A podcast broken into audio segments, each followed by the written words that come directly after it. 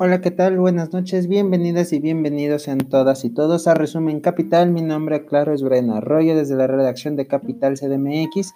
Los invito a conocer las noticias más importantes del día, hoy 23 de junio del 2020.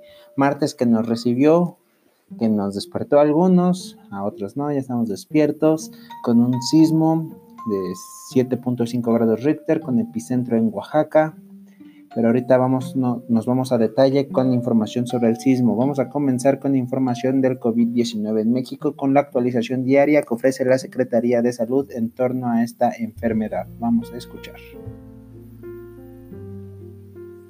Reporta este 23 de junio de 2020 que en México hay 191.410 casos confirmados acumulados de COVID-19, 24.387 confirmados activos, 59.106 casos sospechosos acumulados y 23.377 lamentables fallecimientos por COVID-19. Muy bien, ahí están las cifras y claro la recomendación de seguir las indicaciones del semáforo pandémico, del semáforo COVID-19. Y vámonos con más información de COVID-19 y del temblor, porque esta tarde el subsecretario de Salud Hugo López Gatel tocó el tema en su conferencia vespertina. El subsecretario de Prevención y Promoción de la Salud estimó que si bien pudieron existir contagios, no va a significar un repunte significativo por las evacuaciones realizadas por el sismo, puesto que consideró que la reunión de personas evacuadas no cambia el curso de la epidemia.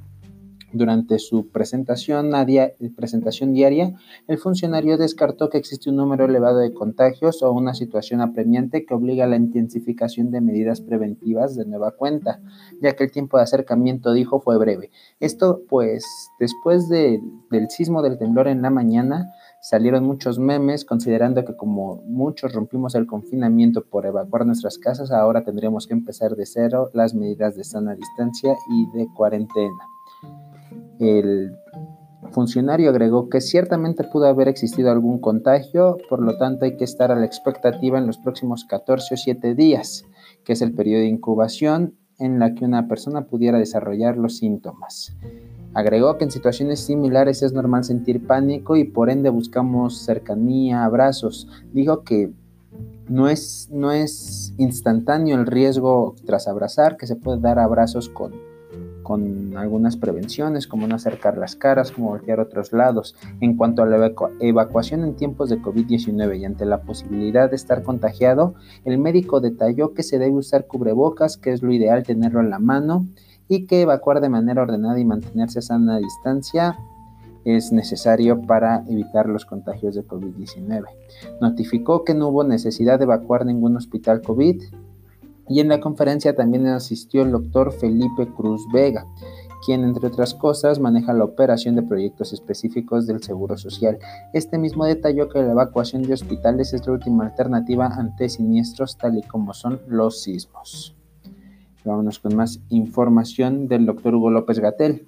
Pues la pandemia dijo, dentro de la pandemia México tiene alta positividad porque hace prueba los que tienen síntomas. Esto respondió Hugo López Gatel ante un cuestionamiento venido desde Harvard, desde un epidemiólogo de Harvard, que le preocupó, dijo, la alta tasa de positividad en México, que ya supera incluso la de Estados Unidos en el momento de mayor contagio.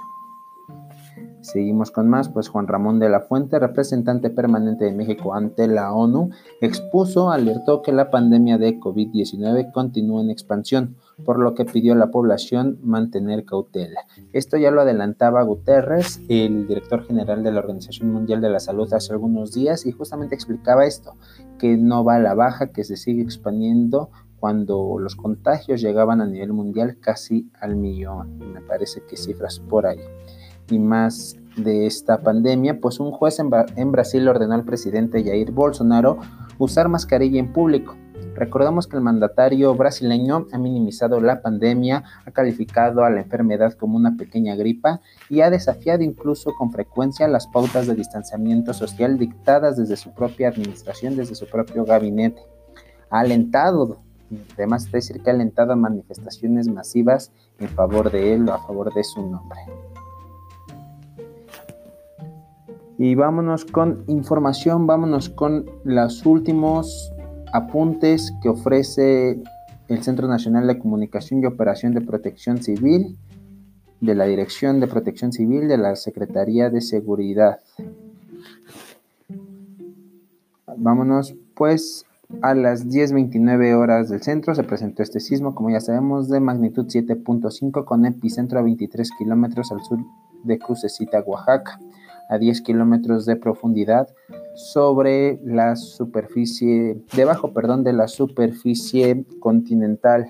Hasta las 4 y media horas de hoy, 23 de junio, se habían registrado 653 réplicas del sismo, la más grande de 4.9 grados Richter a la 1.27 en cuanto a la electricidad, la CFE reportó con corte a las 2 y media de la tarde que se ha restablecido el 98% de los 2.659.364 servicios afectados. Con agua reportaba que en Oaxaca no hay presencia de daños en presas y en Ciudad de México el sistema Cutzamala se reporta sin afectación visible.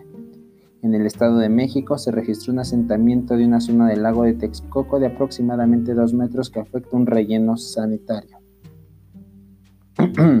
Seguimos en Oaxaca, vámonos con, las, con, los, con los daños que hubo en cada estado.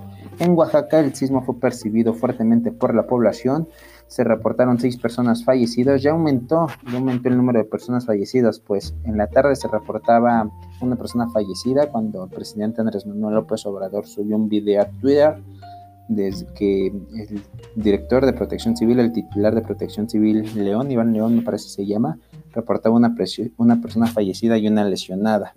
Ahora el último recorte hace un día seis personas fallecidas. Habían sido cuatro después, luego cinco y ahorita con la con la noticia que son seis. Hubo 500 viviendas afectadas, cuatro zonas arqueológicas con daño y 15 centros de salud con afectaciones. Hubo derrumbes carreteros en la carretera federal 190 en diferentes alturas. Se tuvo que cerrar completamente esa carretera. Hubo derrumbes en cinco carreteras estatales en Oaxaca. Hubo cuarteaduras en recintos mercantiles, educativos, gubernamentales y religiosos con cuarteaduras. Por ejemplo, el Palacio de Gobierno se visualiza con cuarteaduras y fisuras en el edificio del municipio de Oaxaca, en la capital. Hubo escuelas dañadas. hubo un colapso de la cúpula del, del, campanario y grietas de la iglesia en Asunción Tlacolulitla, en el municipio de Asunción Tlacolulita. En el Estado de México se percibió de forma ligera y hubo afectaciones en dos hospitales, en el Hospital General de Chalco y en el IMSS Oriente de Catepec. En la Ciudad de México el sismo fue percibido de manera fuerte, hubo agrupación de cóndores que realizaron vuelos de monitoreo, hubo reportes de afectaciones en el aeropuerto, dos personas lesionadas, un adulto y un menor en la alcaldía Iztapalapa, Hubo daños estructurales en edificio abandonado en la calle Medellín y Quintana Roo en la colonia Roma, que está ahí en viaducto, al lado del viaducto. Revisión de un edificio contiguo a la estación de Metrobús Etiopía, daños en fachada de viviendas atrás del Palacio Nacional, 32 edificios con daños en fachadas y otros cuatro edificios públicos. En Morelos, el sismo fue percibido de forma moderada por la población y hubo un daño en el hospital de Liste en Cuautla que presentó daños menores sin afectar la atención médica. Mientras tanto, en otros estados como Chiapas, Guerrero, Tabasco, Veracruz, Puebla, Michoacán, Tlaxcala y Hidalgo, el sismo fue percibido, pero no se habrían reportado hasta el momento, hasta el momento de este último corte, que se subió hace una hora aproximadamente a Twitter. No había más daños en estos estados. Y vámonos con más información porque hay mucho más que decir del sismo. Como ya les decía, Hubo daños en Oaxaca, fue el estado más afectado. Y más tarde, mientras que en la tarde a mediodía había por ahí una emergencia de tsunami, incluso en las primeras horas, después se descartó. El presidente Andrés Manuel López Obrador en estos videos que subió en su cuenta oficial decía que había una elevación de alrededor de un metro de las costas del Pacífico en Oaxaca. Más tarde el CNPC, es decir, eh, Protección Civil, la, la Coordinación Nacional de Protección Civil, informaba que se quitaba el riesgo de tsunami. ya que a través del Centro de Alerta de Tsunamis de la Secretaría de Marina se cancelaba esta amenaza por este evento sísmico en particular y textualmente puso, no se espera la generación de un tsunami para nuestro país en Twitter. Conagua hizo lo propio y descartó la posibilidad de tsunami en razón de que el epicentro del sismo fue en zona continental de Oaxaca. La CEMAR, a través del Centro de Alerta de Tsunamis, informó sin embargo que mantenía el monitoreo en el alza del nivel del mar, que fue aproximadamente de un metro 13 centímetros. Además, la CEMAR eh, desplegó el operativo Marina, pues recordemos que una persona de las seis fallecidas falleció en Salina Cruz, cayó de, una estructura de la refinería y ante ello la Secretaría Marina puso, puso en disposición este operativo.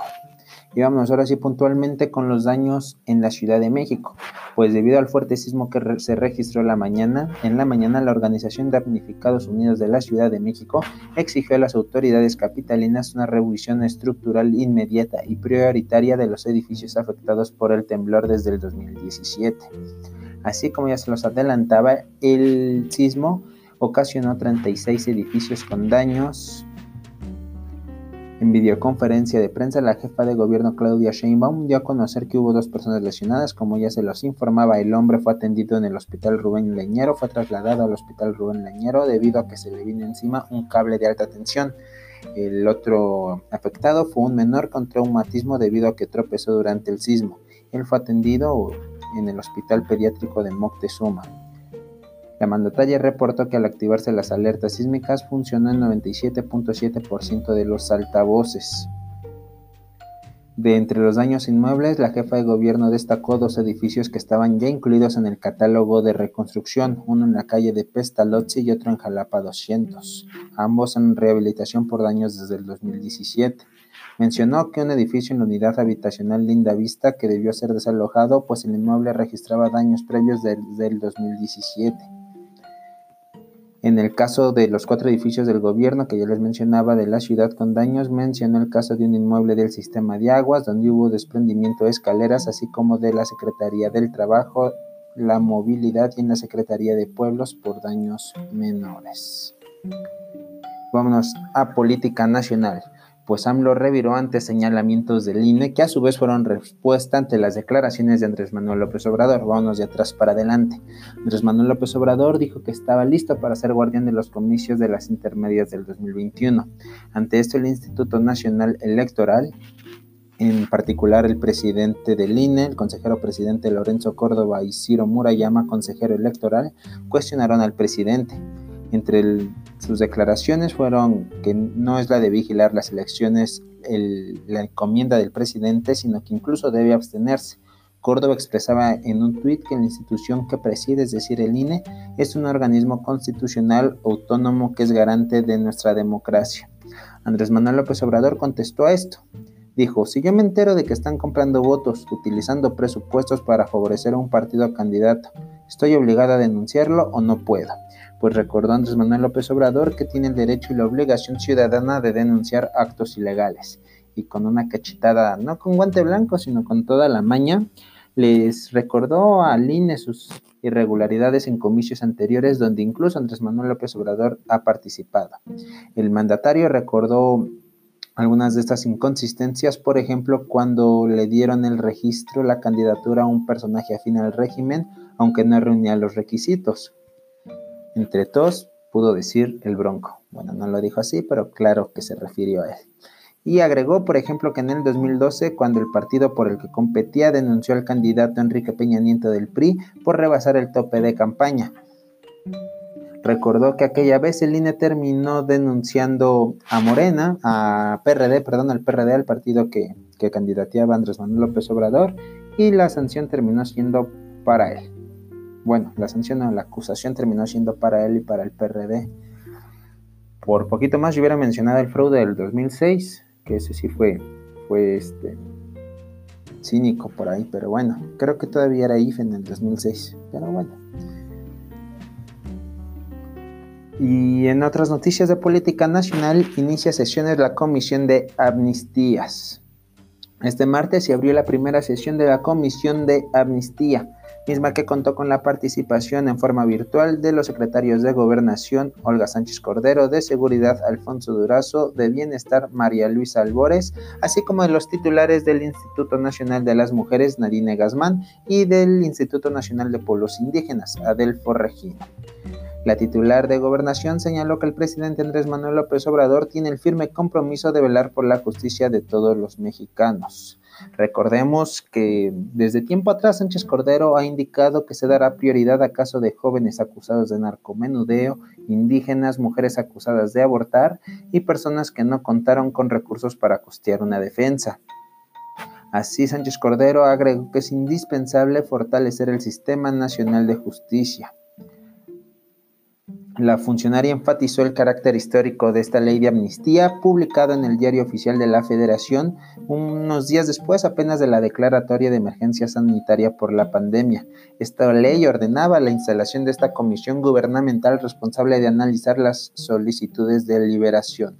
Este órgano, esta comisión, tendrá que informar los resolutivos al presidente y a los órganos jurisdiccionales responsables de autorizar o no la liberación en cada caso. Pues muy bien por este, este, esta decisión, esta comisión que se instala y que fue aplaudida por órganos internacionales y que no es una suerte de puerta giratoria en el sistema de justicia de México, que, de por sí está, está mañado, está mal. Pero es una gran noticia porque en efecto hay, hay crímenes que no todos son culpa de, del, del infractor de quien está encerrado. Por ejemplo, el derecho al aborto, el, sembrar amapola, por ejemplo, si eres indígena, campesino, o eres campesino simplemente y no tienes otra posibilidad, y es más, se te obliga a sembrar amapola para, para la mercancía, para la producción de la empresa criminal, o si simplemente no hablas el español y eres culpable. Por ahí me platicaban una anécdota de un indígena que no hablaba español que fue acusado de, matar a su padre y asesinar a su padre y el padre le iba a ver a la cárcel, así de absurdo. O por ahí tuve la oportunidad de conocer a, una profesora de lengua náhuatl que se dedica a esto, justamente a la defensa de, de nahuablantes, del asesoramiento más que a la defensa. Me platicaba que alguna vez conocí un caso que dijo que alguien, un, un indígena, un nahuablante, llegó ante la justicia, ante las autoridades a denunciar un asesinato. Le preguntaron que si había matado a alguien, y lo único que atinó a decir fue que sí, pues a la cárcel por eso. Pero bueno, esperemos que funcione y que funcione correctamente. Y vámonos a información con respecto al dinero pues la Secretaría de Educación Pública, a través del Consejo Nacional del Fomento Educativo, presuntamente otorgó en 2019 contratos a modo por más de 448 millones de pesos, de acuerdo a documentos oficiales. Según la publicación de reforma, de acuerdo a esta publicación de reforma, el CONAFEN órgano para la promoción de la educación en zonas marginadas, realizó presuntamente la mayoría de estas compras entre septiembre y diciembre de 2019 con proveedores cercanos al director Cuauhtémoc Sánchez Ocio. Y vamos con más información, pues esta mañana durante la mañanera, valga la redundancia, Raquel Buenrostro, titular del Servicio de Administración Tributario, adelantaba que se acababa la fiesta para los factureras, para estas empresas factureras pues se presentó el primer paquete de denuncias. Esta se concretaría más tarde, pasada la una de la tarde de este martes en las oficinas de Avenida Insurgentes. Así, la Procuraduría Fiscal de la Federación presentó siete denuncias contra 43 empresas factureras ante, la Fiscalía General de la República por los delitos de defraudación fiscal y lavado de dinero